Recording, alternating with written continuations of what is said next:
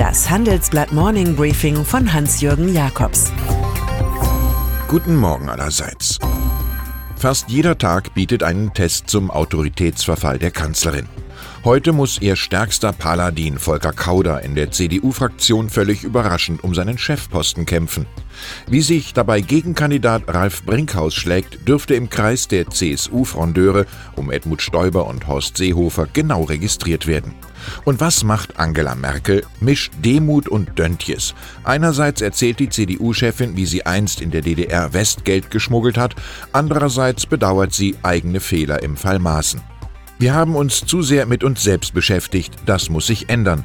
So klingen Fußballtrainer drei Wochen vor der Entlassung. Die Dieselaffäre ist schon ein bisschen her, jedoch noch lange nicht geklärt. Jetzt versucht Verkehrsminister Andreas Scheuer, CSU, den Befreiungsschlag. Er will jene Fahrzeuge umrüsten lassen, bei denen sich der nachträgliche Einbau von Stickoxidfiltern lohnt.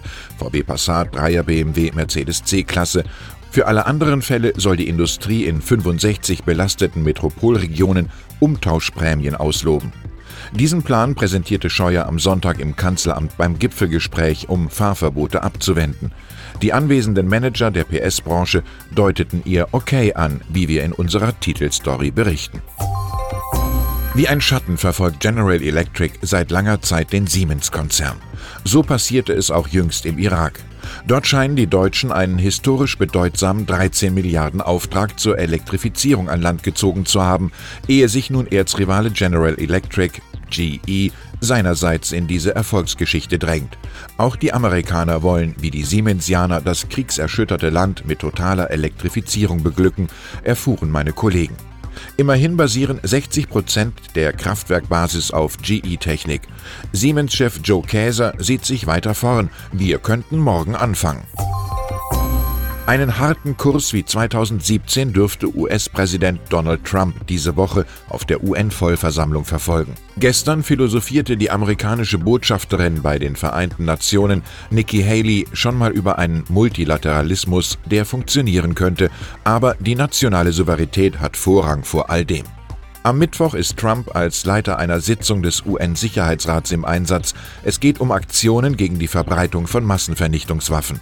Im Vorfeld der Gespräche wiederum kommen Staats- und Regierungschefs zum US-Präsidenten zwecks Foto und großer Geste, was Imagepunkte sichert.